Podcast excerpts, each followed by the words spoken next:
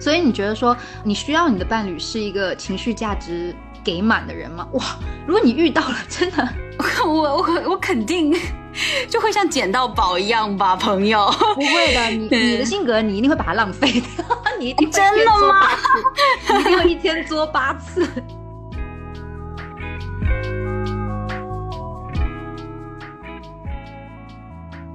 身心灵受到重创，然后就是还没有一朵鲜花还未绽放就已枯萎，这他妈是什么话？外讲。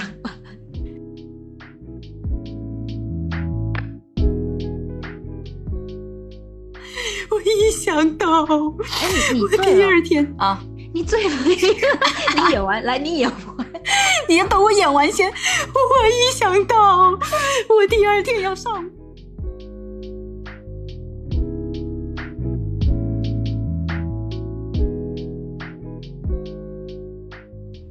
大家好，我是思想上巨人，行动上的矮子宝宝。Hello，大家好，我是活在梦里的飞机。那么我们今天想跟大家聊的是关于情绪价值方面的一些内容。近年来，我们真的是非常非常的多见，多见于各个平台。然后不管是这种情感博主啊，还是呃一些女性抛文呐等等，都会有这个词。对，而且你在跟别人聊天的时候，其实你也会经常的听到，会提到这个，他会。为你的对话就是升华一下，对，抬了一个档次。就比如说你在跟朋友抱怨说：“哎呀，我最近男朋友怎么都不听我跟我讲话的时候都不安慰我了，以前都会安慰我的。”然后一个男生就会跳出来说：“因为他没有给你提供情绪价值。”然后这个对话他就突然间就从地上到天上了，就很高级，就一整个想了一想了半天，然后就。你说的对，然后就嗯，现场就会出现一种很学术的氛围，所以我真的很好奇，就我们到底从什么时候开始，呃，去讲到这个词的啊？所以我也去查了一下，就查到说情绪价值这个词呢，最初来源于经济学和营销领域，他是美国爱达荷大学商学院的一位教授呢，从。顾客与企业之间的关系营销视角出发，将情绪价值呢定义为顾客感知到的情绪收益和情绪成本之间的差值。情绪收益呢就是顾客的积极情绪体验，情绪成本呢为负面情绪体验。好，说到这儿就是非常非常的复杂，那我们就简单来讲呢，其实就是情绪价值等于情绪收益减情绪成本。再简单来讲呢，就是一段关系里。如果对方是能为你提供情绪价值的人，那意味着跟他相处，你感受到的快乐会比难过更多。就显而易见，我们每个人肯定都是需要情绪价值的，因为如果不能快乐，我们活着都是为了什么呢？你在这个关系里面，你感受到快乐会越多，你就会越依赖他，这个关系它其实就能续存的更久啊。这种积极的情绪体验，它就会发生在，比如说，当你们一起去吐槽某件事情啊，就比如说你们一起经历了什么东西，同甘共苦过了啊，或者是你们的聊天的时候，思想在某一刻产生了共鸣，就是你们非常哲学性的 思想就连在了一起。对，或者是 你们在相处中，你你感觉到你被他看见、被他接纳、被他爱、被理解，这种很温暖的感受。嗯，就是有点像《阿凡达》电影里面那句 “I see you”，就我看见你的那种感觉，突然间被圣光笼罩的感觉。一般来说吧，能够给到别人情绪价值的人，自我的内核都比较稳定，而且是乐观积极的那种稳定，不会是丧着的那种低气压的稳定啊。嗯嗯，那简单来说，就是当你和这个人开心的时候，比不开心的时候多，就说明哎，对方给你提供了积极的情绪体验，然后你也会更想要跟这个人在一起，你会觉得。很值得，就是这他他值得我的时间啊，关系也会更容易就是健康的发展嘛。但是它也不只是会体现在就是两性关系这个切面里面，它还会体现在比如说工作啊、和朋友相处啊、家人相处啊这种就是很，只要有涉及到人际关系的，我觉得里头可能都会有一点。对对，我们举个例子，就是之前工作的时候嘛。然后我的工作就是对外输出，会维护客户关系啊，或者是去拓展啊什么的。然后刚刚我们也有讲到，就从经济学的角度来说，提供这种嗯情绪价值，就是说顾客和企业的交往中获得了越高的情绪价值，他就会越去依赖，他就会粘性就会更强，然后企业也能建立它的那个核心竞争优势嘛。就像很多品牌营销啊，就是他给你提供满满的情绪价值啊，他在你消费的时候叫你 叫你美女啊，他叫你 美女要不要办张卡？你都这么美了，可以更美一点。就是呃，大家小心“美女”这个词后面的消费陷阱。啊，然后我们回到工作，就像比如说我之前的工作就包含了客户维护嘛，那就很多时候我输出的话，我对客户输出我的遣词造句，其实都是就精挑细选过了，就是嗯，让他觉得我我没了他不行，嗯，那就是说嗯，就算对他有不满嘛，我也会拐着弯说嘛，就是让他觉得说，哎呀，他在我这里很重要啊，他半夜给我发消息，我也得回他，就是然后半夜实在处理不了的问题，就是好，明天早上我第一件事情就处理那。处理你的事情，这样子，对，嗯，让他觉得在我这里有一个及时的反馈，然后他在我这里很重要。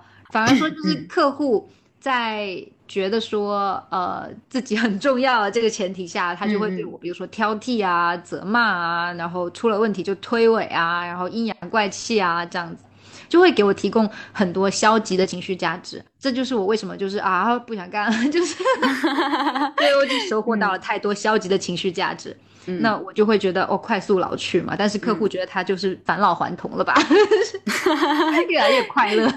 这就是消极情绪和那种积极情绪对于不同的人的影响，它就是真的会影响到很多啊。就是这种这个活儿啊，心脏强的人能干，我不行。嗯，虽然如此啊，就是只不过是说，呃，我们刚才说的只不过是说，就它体现在生活中的方方面面嘛。但是我觉得，其实大家更想去聊的是情情绪价值在亲密关系里面怎么样吧？对啊，因为它大部分时候这个词就是出现在与情感，尤其是与女性比较常见的情况，就是我们都还比较年轻嘛，我们有一部分人都是远离家乡去打拼的，我们会花更多的时间跟对象待在一起，然后朋友是偶尔约一约了，然后。家人的话，有时候可能就是不在同一个城市啊，就没法经常去相见嘛。依赖的更多的是自己的对象啊，或者是伴侣。那像这种情况，就有一点就是，比如说在大城市里面孤单打拼的两个人凑在一起取暖，很需要对方的鼓励啊、支持啊、安慰啊，就是就会希望对方能够像充电器一样给你就是充满能量，让你去面对生活或者是。工作上的各种情况嘛，那有时候这个度没有把握好呢，就会给到对方很多的压力，就是会将很多的希望都寄放寄托在对方身上，嗯嗯嗯，然后让这种能量的流动变成单向的，就是变成一个情绪强盗。嗯，这这个是很常见的一个情况吗？更年轻的时候会去。无意识的去做情绪强盗，就会就比较自我嘛，就把自己当回事儿，对吧？不把别人当回事儿。现在不自我了吗？现在啊，你知道我现在有多善良吗？啊，自己反省一下。嗯，就是嗯，就会一直觉得说，哎，太过分了，就会觉得说，一直要求对方来哄我啊，没事，对方不哄我，我就要没事找事，哎，真的太过分，哎，真太过分。哎，好了好了，停止你的反思，来继续。然后反正就是再给我一次机会的话，我就是会好好对他们。没有没有机会了。哎，但是 就是如果真的能重来的话，我是觉得我应该不会跟他们再谈恋爱，因为一个是，如果是当时我就是就算当时很过分，然后现在有所改进了，我觉得其实 就对自己的尿性如此了解的我自己是不会再去二次伤害对方了。那第二个是说，如果当时有什么情况。那不去看对方有什么问题，那其实就是说我们两个没有那么适合，那那就没有必要再再试一次。所以上天再给我一次重来的机会啊，我要重新选，然后我就会选好好读书，浪费那么多时间，这是正解啊！年轻的时候还是好好的完善自己。哎呀，后大会了。无所谓了，我们现在也不老了，现在开始也 OK 了。那那所以你就是之前你如果是情绪强盗的话，那就说明对方是可以给到你很多的情绪价值的，是吗？这不都没走下去吗？那所以你就是没有任何一任是能给到情绪价值的吗？有，有，就是前一任，嗯，在大四大四的时候谈的一个男朋友吧。哇，他真的是很很闪耀的一个人，怎么说呢？就很优秀。然后又非常的谦虚，然后又特别的尊重身边的人，哇，他就是好好啊，反正总而言之就是一个好人。嗯 然后，嗯呃，像我大四那段时间，就是其实压力很大嘛，然后情绪真的非常的不稳定，而且我本身就比较自我，就在有意见，就是双方吵架的时候会情绪失控，然后口不择言，会骂的难听。嗯嗯对，当时就很不成熟。呃，我其实我理解不成熟，就是说不说形式上怎么样，而是说就是你会毫无无毫无顾忌的去伤害他人，就是给别人带去麻烦或者是心理阴影什么的。然后我觉得这就是不成熟。当时我们吵架就不管什么事情，我们就吵得很激动。那一般也就是我很激动，没有他，我很激动的在骂他，然后他很激动冲冲进攻。他很激动的在防守，他也没有攻击我，他只会防守。对，嗯，然后他也不是那种纯防守啦，但他进攻的方式真的让我觉得就是在降维打击，你知道？因为因为他会就是在我吵得很进入状态，就是这个状态已经是白热化状态，比赛到达了高潮，就是那种那个。然后他就是会非常清楚问题的关键，然后用不会伤害我的话去抓这个问题的关键。嗯哎，反正就具体不说了，咱就是说他是个很温柔的人，但他会安慰我说，就是当下的一些我说的一些重话，他都不会在意。他首先要让我明白一点，就是他真的不会在意我说的那些重话，嗯他会说出来，而不是怎么样，他会让我明白。我觉得这好重要，就是他会说，宝贝，我不在意你刚刚说的是什么，我知道这些都是气话，他会真的就说出来。你看你失去了什么？失去了一个什么样的人？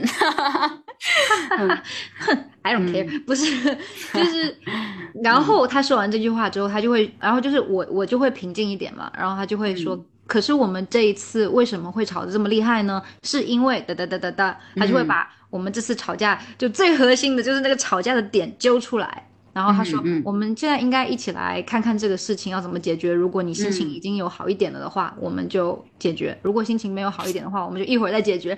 你知道吗？这话术哎，真的要学一下，学一下。就是他非常的 care 你的这种嗯情绪的浮动，就是他，嗯然后他也会很温和的提出来说，哎，就是他不会不陪你吵哦，他知道你需要发泄，他会先让你吵一阵子，然后等你吵完之后，他他可能抓到了一个气口，他就会哎去讲我们到底在吵什么，不要再学废了，学费了。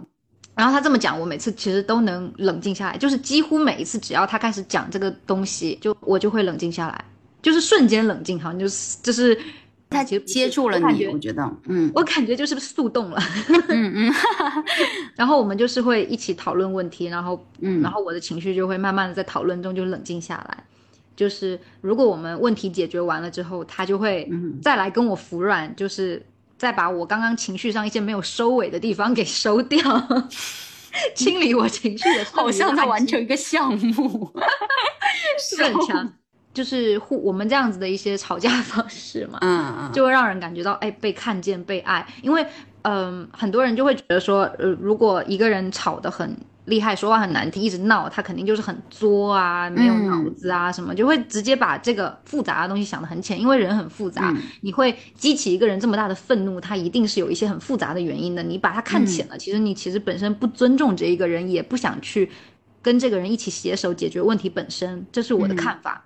那我之所以会感觉到就是这个吵架的过程 中感觉到被爱，是因为我觉得我不是不喜欢思考的人，而是嗯我的情绪浮动是非常大的，就是在解决问题的时候。就是我我我个人感觉说，你去解决问题本身都不如来解决我的情绪重要，嗯嗯，因为我只要没有情绪了，我就没有问题，因为我会思考，而且我也不喜欢别人怎么引导我去思考。对哎，你真的踢人可能跟你真的不是很好处。在亲密关系里，就是如果说以逻辑和解决问题为主导思考的人，他不一定会是很好的接住你的情绪。对，所以我不需要所有人来做我的朋友，对，不需要这么多朋友啊，那个后退不是嗯。没有啦，但就是嗯，但还好，我身边的嗯 T 人就、就也还好，但你会想嘛，就是他这个人，不管是你用情绪来去跟别人沟通，还是用逻辑去跟别人沟通，你嗯。都是希望对方看见你需要的东西。嗯，就比如说，你用逻辑去跟别人沟通的时候，你是希望把对方拽到你的语境来，来去跟你聊的。嗯那用理智用理智去沟通人，其实也是一样，就是说你不要再这么理性了，你快点来跟我快点跟我大吵一架，咱就是说，然后然后理性的人就会说，你不要再这么感性了，你快点来跟我解决问题。但是其实两方都是要解决问题。然后如果如果双方的思考水平都差不多的话，其实只不过是两个不同的需求而已，对吧？然后当我在闹情绪的时候，其实我还是有理智的，但是我就是想，嗯，但也不能不排除说作不作的问题啊。就是我觉得说他在这个过程中给了我很多的尊重，很很温柔。他给我的这个尊重，就是被我捕捉到了。就是只要我接收到这种就是尊重，因为我也只我也知道我很过分啊，已经说话说的这么难听了，咱就是说啊，不不不觉得自己过分是不可能的。但是又突然间觉得说他穿过了这些乱七八糟的东西，一把就把我需要的东西给抓到了。嗯嗯，然后我就迅速冷静下来，所以就速冻了，你知道。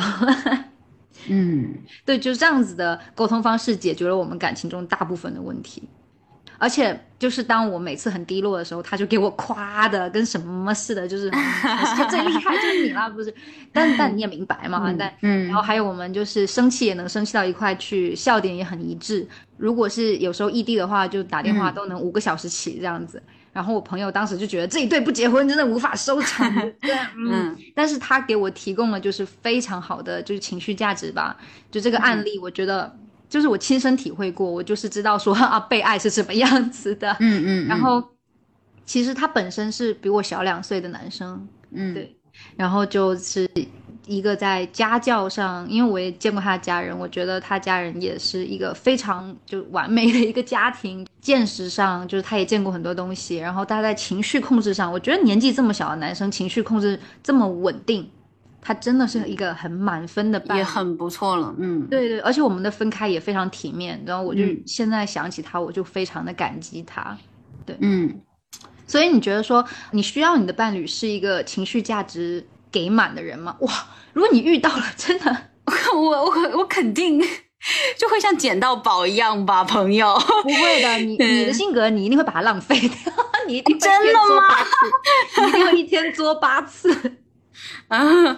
你竟然比我还懂我，你高估你自己了，小姐。哎，怎么说啊？就这个东西是这样啊，我们真的要要避免自己成为情绪强盗。就其实刚才。刚才就飞机你在讲到一些什么情绪强盗啊，包括你在分享就是这个男生的故事的时候，就让我想到了。虽然我们说近两年情绪价值这个话题真的经常的被提及，但我觉得他有时候有点被过分的放大化，或者一定程度上的僵化了。就像是你这个前男友哦，即使他是一个这么能够提供情绪价值的人，可是你们依旧会因为很多现实层面啊，或者七七八八的因素。哦，选择不继续这段关系嘛，对吧？可以说它很重要，但是它嗯不是全部。对，它可以是决定一段关系能否继续的标准之一。对，但是它不能是所有的标准。对我觉得有时候我们现在会有点放大这个东西，而且还要谨慎的一点是，将提供情绪价值的人等同于完美化的人。嗯，就是我们应该爱上一个更真实的人。因为人也是在变化的，对不对？我们有时候也是需要意识到，就是人不是物件，它会持续变化，然后关系也也会是流动的。毕竟我们肯定会希望说，谈个恋爱不能比我单身的时候还要痛苦，所以它必然是一个标准之一。但是我自己反观我自己的情感经历，我其实也是有遇到过比较能提供情绪价值的人，然后也有遇到过完全不行的。然后，包括我现在在很多社交平台上看到很多朋友在分享一些故事的时候，我就在想说，一是我们就是要谨慎一下那个情绪强盗的问题，就不能对方一直给我们提提供情绪价值，我们只是做那个索取的那一方吧。然后另外一个呢，就是有没有一种可能，我们在不断的强调这个词的同时，嗯，也僵化了这个词，就是对伴侣提出了过于严苛的要求，或者说过度索取。啊，比如说，如果对方不做某一件事情，他就不能提供情绪价值，所以这段关系不值得继续。我觉得这是一个值得深思的一个点，因为我是有看到，像比如说小红书这种平台，会有很多不光是情感博主啊，他有很多像我们这种普通人会经常发一些自己的日常生活啊等等，我就会偶尔看到有一些人抛文说啊，男朋友昨天怎么怎么啦，他以前不是这样的，然后他这样。突然让我觉得他不是一个能够提供情绪价值的人，巴拉巴拉。然后底下就会评论区就会有很多人劝分手。那其实我想的是，我们在情绪激动的时候，我们说的话会比较片面，那其他人可能也不能够很客观的给出意见，不会去很细化的去了解你们的全部，也很难去了解你们全部。而且你在发这篇 Po 文的时候，很可能你只是想吐槽一下，然后我就会看到，呃，就是一些女生可能就会回复说啊，真的吗？嗯，确实是可以考虑一下要不要分手，就之类的这种话。然后我印象有比较深的一条是说什么男朋友。昨天好像在跟别人吵架，然后我跟他分享了一个生活当中很有趣的事情，但是他无视了我这一条信息，然后回复的比较冷漠，就有人抛出来，对，然后他说男朋友后面有解释他在吵架，但是我就觉得他当下没有重视我的感受，而是只顾着跟别人吵架，我当时就觉得哇，这就你在跟别人吵架的时候，你真的能够去还能够心平气和的去。呃，比如说你给我发了一个说啊，这个天空好美，然后我正好在跟别人吵架，然后我还要哇，宝贝，这个天空好美，可以这样吗？我觉得前男友可以，啊，你前男友可能可以是吗？我觉得对于大部分人来讲，真的都挺难的，嗯，所以我就在想说，嗯，毕竟从心理学角度上来说，人都是很自我中心的，尤其是对自己的得失。呃，对自己失去，尤其是失去方面的这种感知会更加的敏锐，然后也有很多归因偏差啊，更容易觉得自己会是更受伤、更吃亏、付出更多的那一方。啊，当然我们不得不承认，就感情中计较得失，这是必然的，因为人与人不管什么样的相处，它都是基于一种社会交换的基础进行的，只是说里面不光是有物质。然后再有一个人是会流动的，即使这个人他大部分时候情绪稳定，或者说他能够很好的接住你的情绪，但是他也会有一些时候，他需要你去接住他的情绪，或者说他也会有那种稍稍的失控的时候。我觉得这也是可以理解的，就是有时候我们在考虑一个东西的时候，是不是可以更加的理性，或者说更全面的思考？当然，这个我自己做的也不是很好。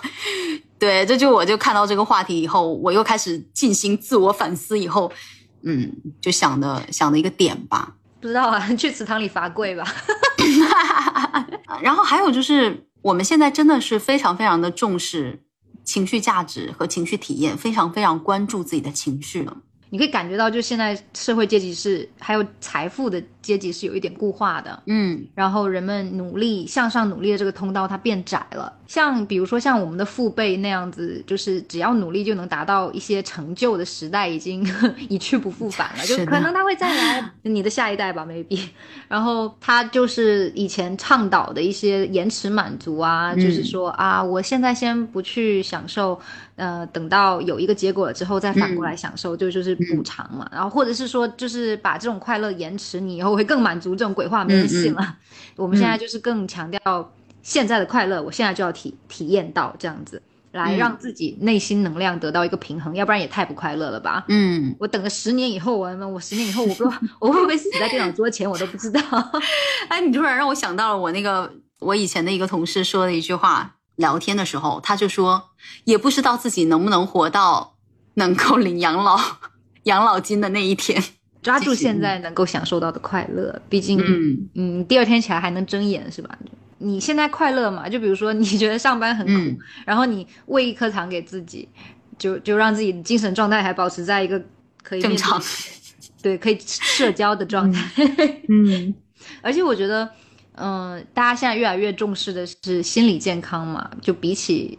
呃，当然，身体健康大家也很在意，因为健身的人啊，去练瑜伽的人也很多，对，嗯。但是我觉得大家越来越重视的是心理健康吧，因为我们的我们后来就会发现，心理如果不健康，会外化到生理的不健康上。嗯嗯。我我自己的体会是特别深的啊，就是我的第一份工作嘛，你知道，就是特别糟糕的一份，就是在我们那个小城市啊，嗯，就职场的氛围真的是太差了。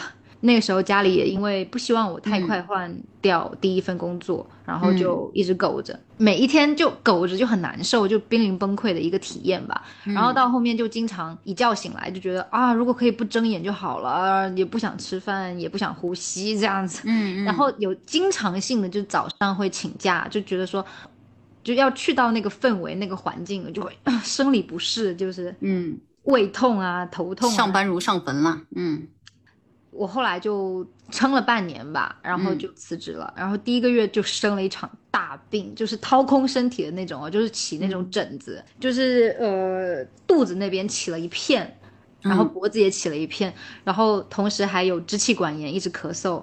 嗯其实本来就有一点，但是不知道为什么那时候那段时间特别严重，然后还有急性肠胃炎啊，去吊水啊，然后感冒、发烧轮着来，就这个好了那个来，这个好了那个来这样子。嗯嗯然后怎么吃药也感觉身体就是很虚，但是后来就觉得说啊，还是要生活，怎么说还得赚钱吧，然后就就换到一线城市来了嘛。然后当我进入了一个比较正规的工作环境，然后身边的人也是就是正常了之后，对我的病就自己好了。就是当时还在吃药，但是后来就发现，哎，我就真的身体慢慢的在好转，然后。工作的积极性啊，然后就身体的各个机能也恢复到了一个我这个年纪该有的样子。这个话题我我也是非常有发言权的。就我基本上就是在跟自己的心理、身心健康做斗争的一个人。这两年稍微健康了那么一点啊，就还可以，还可以。最近这两年还可以。你安慰谁？安慰自己啊！你 现在还可以，已经比以前好很多了。你要知道，就是心理一般心理不健康，它会有两种情况去影响到你的身体健康。第一种呢，是你因为心理不健康而去做的一些行为影响了你的身体健康；另外一种呢，就是心理的不健康直接外化到你的身体上。比如说，我在前年的时候有在计划内得完成所有任务的一个焦虑感，然后压力很大啊。那那段时间里，我就拼命的长疹子。而且因为我工作嘛，大部分时候都是坐着的，然后都是用手在工作的嘛，就一般都是要么就是打电脑，要么就是写东西。就这种情况下，我的整个手掌长满了荨麻疹，整个手掌哦就长满了疹子。有看过吧？你看过？你看过？我当时还发给你，我说怎么又长了？就隔三差五，我的手就开始一片一片的起疹子，还脱皮。对，还脱皮，反正就非常的严重。要知道，我以前是没有长疹子的这种经历的。就那一年，就突然在我情绪焦虑到极点的时候，开始出现这个问题，而且我还疯狂的耳鸣，就每天脑子都是嗡嗡嗡嗡嗡的。哎，有有，我跟你讲，我那时候也耳鸣，哎，我当时就觉得说，我这时候要是去体检的话，就是 应该有很多个小红旗子在那里。对对对，然后我就看了很多中医和西医嘛，西医就是给我开药咯，吃那个。过敏的药，然后吃，然后涂药。中医呢就告诉我，你放松一点。那个老中医就说，你放松一点，你不要那么压力那么大，不要那么焦虑。他就，我我觉得那个中医真的一眼看透我了。呃，后来我的整个生活还有工作的环境啊，就是各项事宜变好了以后，我就不长疹子了。去年也没长，今年也没怎么长，反正就是整个人就突然间好起来了。所以这个呢，是我直接外化的一个情况啊。那至于心理健康影响到的身体健康的另外一个方向，就是一些不当的行为。比如说我最早期的那个进食障碍，其实就是不当行为啊，就是因为我不当的节食嘛。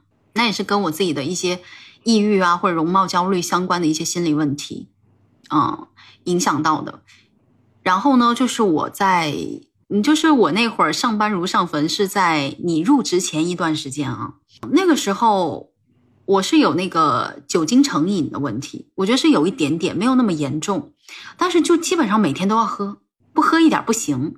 对啊，当时你不是住我隔壁嘛，然后同一楼层还有住我一个朋友，他就 就把我 拖到旁边说：“哎，你你朋友是不是有什么病啊？”我说：“干嘛？”他说。你你朋友门口都是酒瓶哎，空的，他自己喝的吗？对呀，应该是他自己喝的吧？对，就是会自己默默喝酒的那种。嗯，我我当时真的是酒精成瘾，那像我现在真的就半杯倒啊，就 太久没喝了，就开始装了。呃，我有点不行，回家自己又喝了，是不是？呃，就就我现在真的好很多了。我以前真的是没有一天没有一天是不喝的，就必须醉，我必须每天醉，不醉的话 我都睡不着觉。我一想到，哎，你你第二天啊，你醉了，你演完来，你演完，你等我演完先。我一想到我第二天要上班，我今天就睡不着觉。我不喝我就不晕，我得把自己喝晕过去。可是，可是你喝酒的时候你会开心吗？借酒消愁，愁更愁。你是没听说过吗？那你不会开心的话，这酒也没有给你提供情绪价值。微醺呢？微醺是有一点的。它可以给我提供什么呢？可我给我提供让我的大脑没有办法深度思考的功能。对它，我的大脑就会因为酒精的作用而短暂的放弃过度的思考。变蠢了？变蠢我是不知道了，但是呢，也没有很长久吧，就那一两年吧。你你把三百六十五乘二试试。哦，不要算的那么细，反正就是那一两年就这个状态。然后就你看到我那个时候就不是很好啊，就肠胃状态不是很好，所以整个脸色也很差，我的灵魂好像飘在了 天空中了的那个状态，嗯，对，反正就很不好，整个人身体状态也很差，就有点小小的自暴自弃吧。然后后来在我鼓起勇气以及巴拉巴拉巴拉之类之后，我就是离开了职场，好了，非常好，超级好。我们也会讲说，如果呃，就一段关系中你找不到一些积极的情绪的话，那那真的就是跟跟那个职场没有办法给你提供积极的正向情绪一样，嗯，就赶紧赶紧走吧，就是，对，就会身心灵受到重创，然后就是还没有一朵鲜花还未绽放就已枯萎，这他妈是什么话？外讲，反正就是大概就是这样一个情况啦，所以。我们以前的职场，包括我们的在职场当中去经营的一些关系，都是不能很好的给到我们情绪价值的。那所以现在其实开始想的更多了以后，就会觉得情绪价值其实是可以自己去给自己提供的。对。嗯，对，那要看你有没有比较就是丰富的精神世界了，小姐。嗯，就你就可以 提供一下你的，因为我看您老就是非常的丰富，我就不能理解啊，就就哪有哪有人拿起手机来？我们就不说刷短视频了，哪有人拿起手机来就一直工作的，就拿起手机来就做？你不要是点打我了，我告诉你，打死。就是其实我觉得，嗯，就为什么 I 人会喜欢独处？因为独处真的太快乐了。就也也不是说太快乐吧，就是说，就比如说，如果你丰富的情况下嘛，就还是会。如果你丰富的情况下，对，因为我觉得我的快乐大部分是自己提供的吧。对，对，就是其实主要是一个。陪伴啦，我觉得就是从有的人能从陪伴，就是一个比较安静的环境、安静的陪伴下去获取自己想要的情绪价值嘛。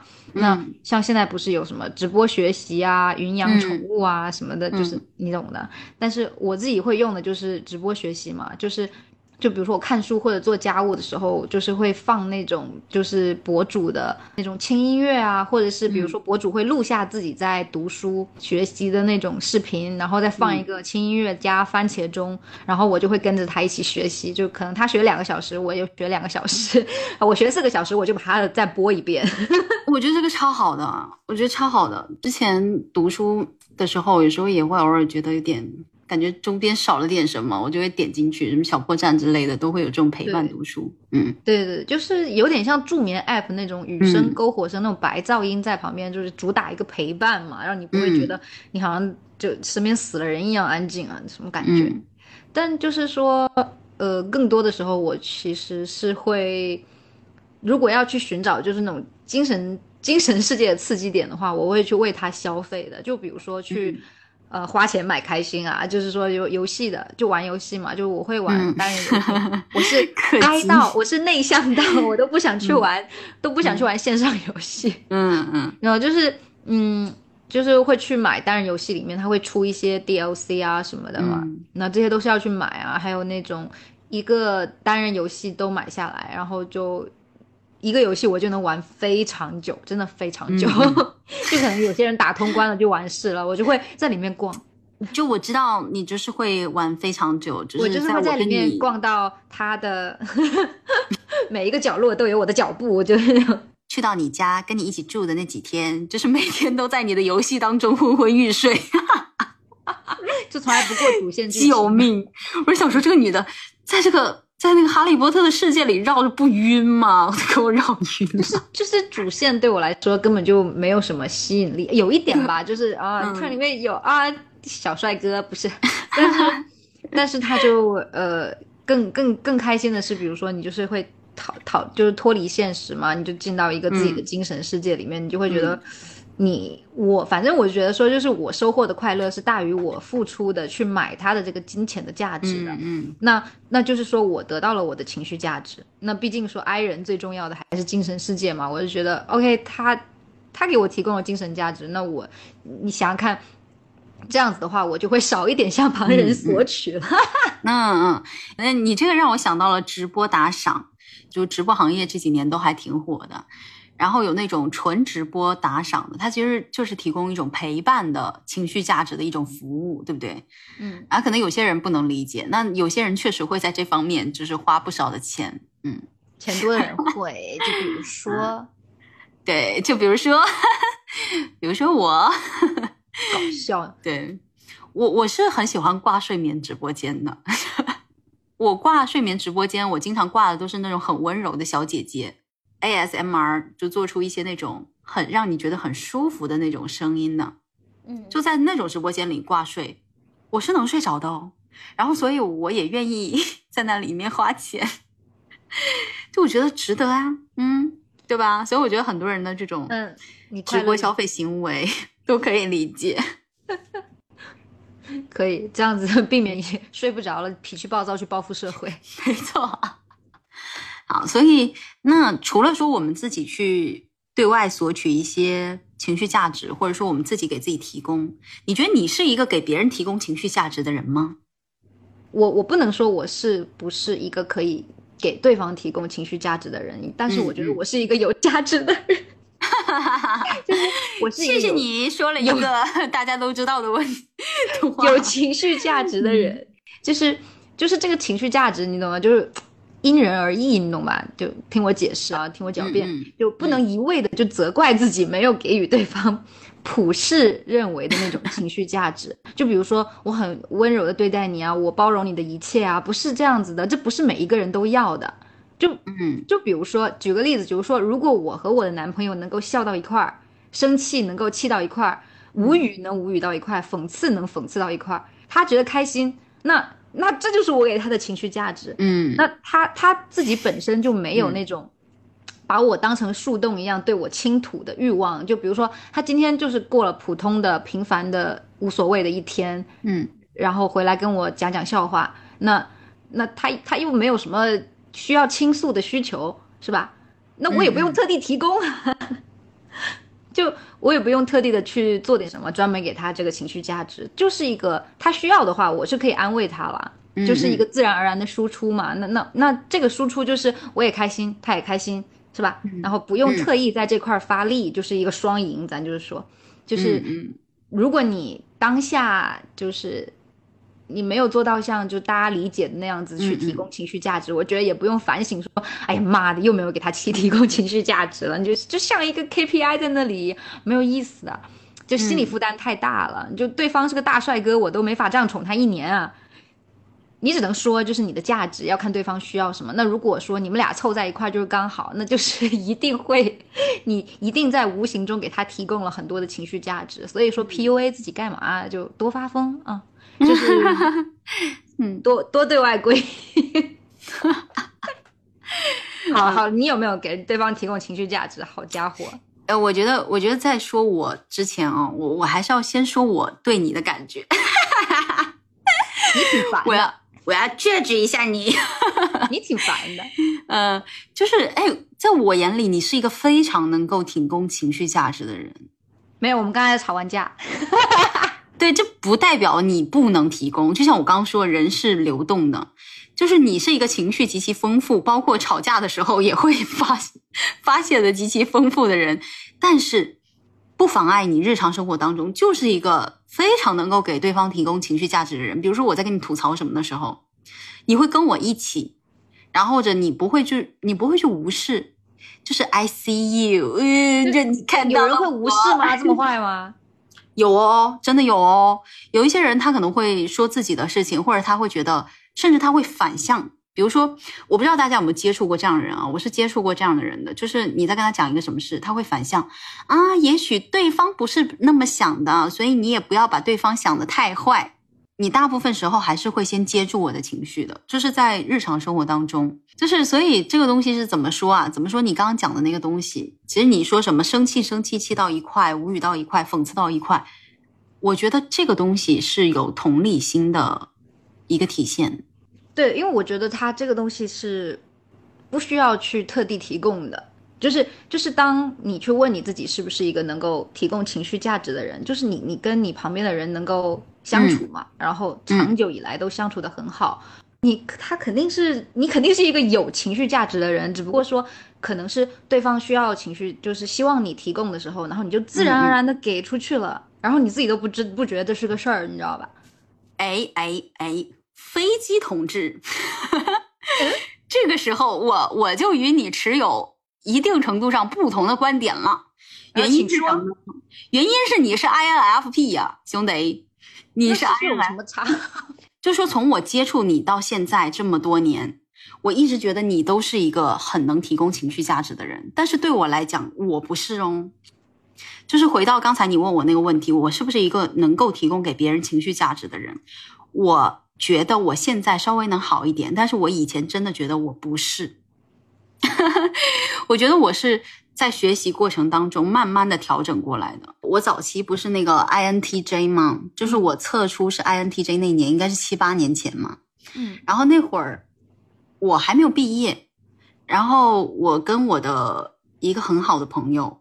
我们其实之前有聊过这个事情，就是在很多年以后有聊过这个事情。就是跟他在一起能够相处下来，很大程度上是因为他本身是一个很乐观、很温暖的人，但是我不是。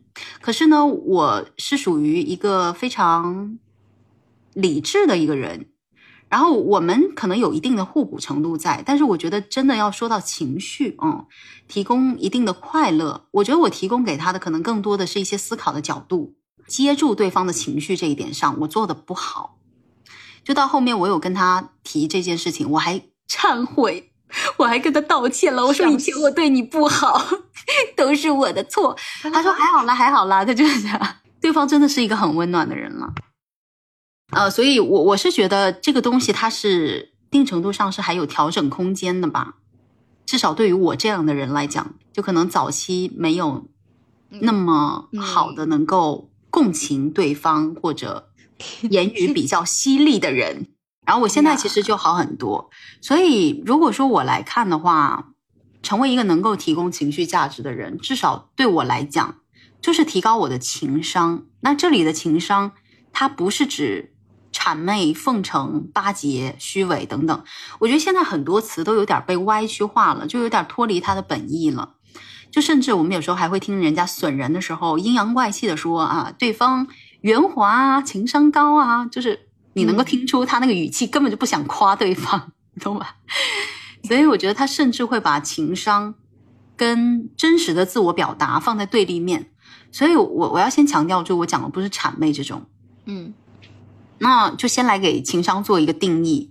就情商通常指的就是情绪商数。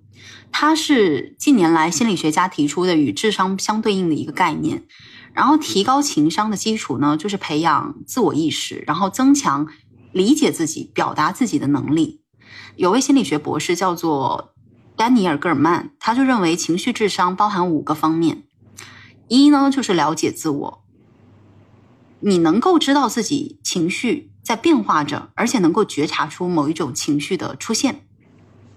也就是你观察和审视自己的内心体验这方面的能力是强的，它是情商的一个核心。就毕竟只有我们认识自己，才能成为自己生活的主宰。第二个呢，就是自我管理，就是调控自己的情绪，让自己的情绪能够适度的表现出来。也就是说，我们不能我现在想对一个人大叫骂脏话或者怎么样，我就。此时此刻不管不顾就立刻，我我觉得我以前没有很好接住对方情绪的一点是，我真的会把我的愤怒直接体现在我的语言上，用比较犀利的语言直接攻击对方，这是我早期的一个表现。你自己可能没有感觉到，但我是觉得你在跟我表达的时候，就甚至我们两个有时候在吵架的时候，我都能感觉到你，你还是会有顾及到我的情绪的，就你不会说出非常难听的话，但我以前真的会说很难听的话 我在试图不杀了你，啊。对啊，我觉得这就是很好的会调控自己情绪的。可是我觉得我没有在控制我的情绪，就是当时有多我少说这是一种就给多少。天赋，宝贝，啊我真觉得 on，就是就是想杀了你，你就嗯，至少你没有直接告诉我你想杀了我，没有没有没有，大家注意一下，网网络不是法外不是之地啊。法外之地啊！你只是在事后我们调侃的时候，你会告诉我你当时很生气，但其实那那个时候，我觉得你的言语是还是比较温和的。嗯有在做一个文明人，就嗯，对。然后还有呢，他提到的五个方面当中的第三点是自我激励，其实跟上面那个有一点像吧。然后呢，第四点是识别别人的情绪，就你能够敏感的感受到对方他的感觉是什么样的。我是接触过非常非常梯形的人，真的不是很敏感。嗯呃，我举个例子啊，比如说我们共同的一个空间或者一个群里发生争吵。嗯他私下来跟我说的时候，会发现他没有办法察觉到对方的一些情绪，哦，就是他真不知道嗯怎么回事，他真的不知道，你懂吧？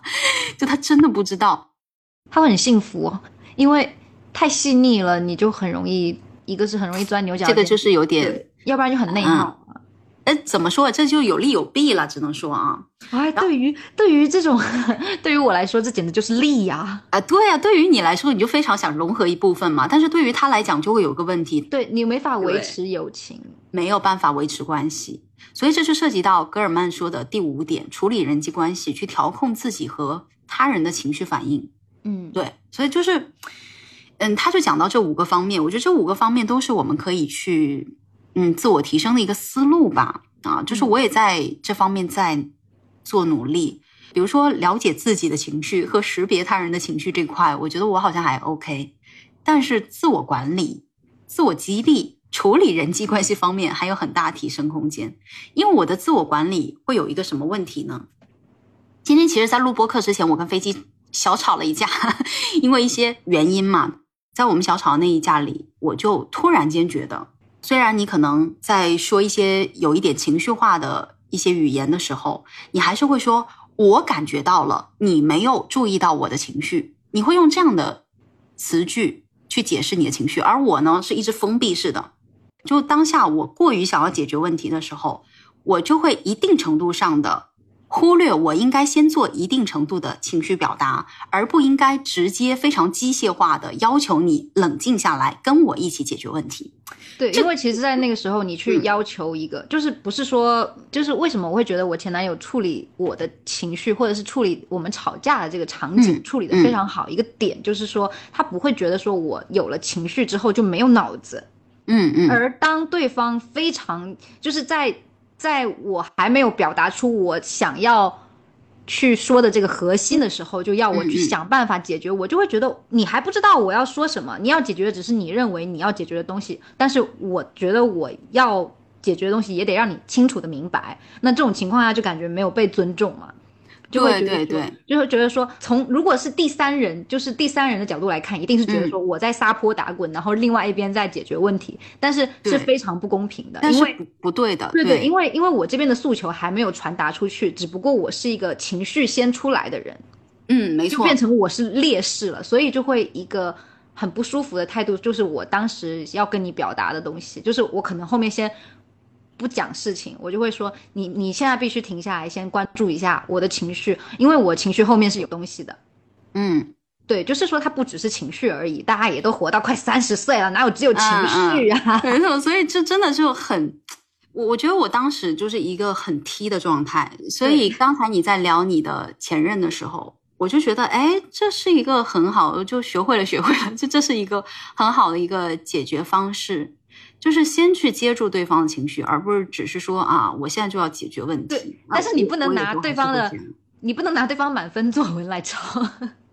不，我现在就是要抄满分作文，我现在就是我我我觉得他是 要认真学习。就是因为他本身他不是 T 也不是 J，我觉得他嗯肯定是一些比较，他是一个非常敏感温柔的人，嗯对他肯定跟我差不多，嗯，所以嗯他才会有有那样的打底，然后再去这个程度上再去完美的用自己的高情商，还有用他自己的情绪控制能力来处理我跟他的关系，所以嗯，就完不用没关系啦。我觉得其实只要表达完了就好了。但是他确实是一个很好的案例哦。对啊，我觉得就是很棒啊，就是一个非常好，就真的是满分作文。对我来讲是一些劣性嘛，就一些劣性或者一些思维习惯，这种方式很难去改变。所以我现在给自己的一些要求就是说，我在生气之前，我要不我就先闭嘴，先等对方说完，就是情绪爆发的时候，我可能又会说出一些伤害对方的话，或者说我会表现的过于冷漠等等。所以。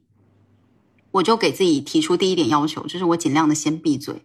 今天我们小吵嘴那一段之后，我又一度的加深了，就是我对自己的这点要求。当然，我现在还没有做的很好，可是我还在努力。我觉得我还是要解决问题，我要解决我自己的问题。所以你不能在这里疯狂的反省自己，你这样叫我怎么办啊？一个永远在解决自己的问题。我现在是不是轮到我跪下来忏悔一下？对不起，我这辈子做了很多错事。不不不不不不不不不，这这个东西是现实的。就是我如果希望，就是我通常情况下，我不像一些人，他会愿意做一匹孤狼，我是不愿意的。我还是很希望能够跟我的就比较亲近的朋友啊，或者恋人啊等等，或者亲人啊，我还是希望能够保持一个很好的状态的。但如果我现在行为不能达到这个目的，那我就要解决它。我这一行人又开始给自己列计划，好可怕！你等一下太要求太多，你会长疹子。嗯，啊，但是我觉得这确实也算是一个小方法吧，对吧？就是在表达之前，我觉得可以先停一下，停一下，冷静一下，思考一下，然后一定程度上，因为毕竟我不希望因为一些无心之失，就是丢失一段关系啊，等等，这都不是我的本意。这是第一点，然后第二点，我给自己的。要求就是我要保持同理心和换位思考的意愿。为什么我不说是一种能力？因为我觉得，比如说飞机，你刚刚在讲说啊，你好像自然而然的那么去做了，但其实在我看来，你是具备这样的能力的，或者说我可以运用同理心这种能力，但是首先是我要有这种意愿啊，说的有点绕啊。对你应该能 get 到我的意思，就是说我不能一下子转过来。所以我要提醒自己，我必须要保持同理心和换位思考，我必须要有这样的意愿，我我得想去为对方思考，就是我得有这样的一个想法和意愿才行。因为我现在暂时还不具备立刻马上的像你那种能够马上接住对方的能力。嗯，我同意这个说法，因为你就是要有一个意愿，就是看说跟你沟通的人是谁。就比如说，如果只是一个熟人啊，就是那种刚认识不久的，或者是就是你。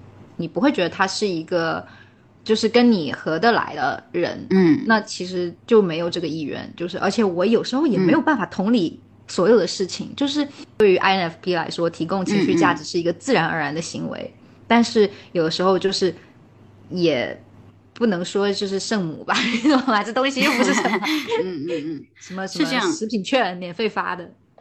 但我现在就觉得，在比较亲近的关系里，我还是做的有点不够到位吧。所以，嗯，我觉得这是一个需要去提醒我的。当然，如果说有跟我差不多类型的朋友，我觉得大家也可以参考一下 啊。刚才讲到的，我们情商不是分了五个部分嘛？所以我想说，如果我在这五个部分上，我都能够更好的去提升一下。很好的能够识别自己和他人的情绪，能够短暂的去调节和控制，然后学会用更好的方式去表达。那我觉得我会是一个更多给别人提供情绪价值的人，嗯，不管是对自己还是对别人吧。毕竟就是发泄和表达情绪，它也不是一个东西。对我来讲，发泄情绪它就是一种表达情绪的方式。甭管你是破口大骂，还是你选择冷漠相对。它都是属于你情绪的发泄，但是它不是一个非常好的表达情绪的方式，它是负面的、有攻击性的。所以我理想的状态是让对方不感觉到我的攻击性的情况下，又能够说出自己的不满，还能够解决问题，就很完美。对对，我永远都在完美，永远永远都在达到完美而达不到的过程当中。可是到底是谁今天说要先做到，不要完美？具体问题具体分析，再见吧。没有啦，我们现在会去关注情绪价值的原因，就是我们开始关注事情的过程和体验有没有让自己开心快乐嘛。嗯，而不是盲目的去追求结果，哪怕中途很痛苦，我们都是要冲着结果去，然后不放手，对不对？那在我看来，就是嗯，开不开心真的是衡量一件事情要不要继续下去的标准。就比如说我买这个东西之后，我用了很久。或者是我买了这个游戏，然后我就可以在里面玩超级久。谈了这个恋爱，然后我就变得很自信，而且很自在，而且很快乐。充了这个健身年卡之后啊，我一个礼拜去三次，我就不仅收获了 身体 身体健康，我还可以看很多帅哥。不是，就就是你的收获呢，就是大于了付出，然后你就会开心。那开心了就会觉得很值得。就就是把复杂事情变得简单，就是。如果我们去看说这段关系中对方有没有为你提供情绪价值，那其实是把简单的事情看得很复杂了。那就只要我们去想说，我们在这段关系中有没有开心到，那就是值得这样继续走下去。嗯嗯，所以做人最重要的就是开心。对，做人最重要的还是开心。OK，好啦，那这就是我们今天的全部内容啦。如果各位朋友对这个话题感兴趣，可以给我们留言或者后台私信。如果你们对其他话题感兴趣，也可以给我们建议。如果喜欢我们播客的话，可以点击关注。我是宝宝儿，我是飞机，我们下次再见喽，拜拜。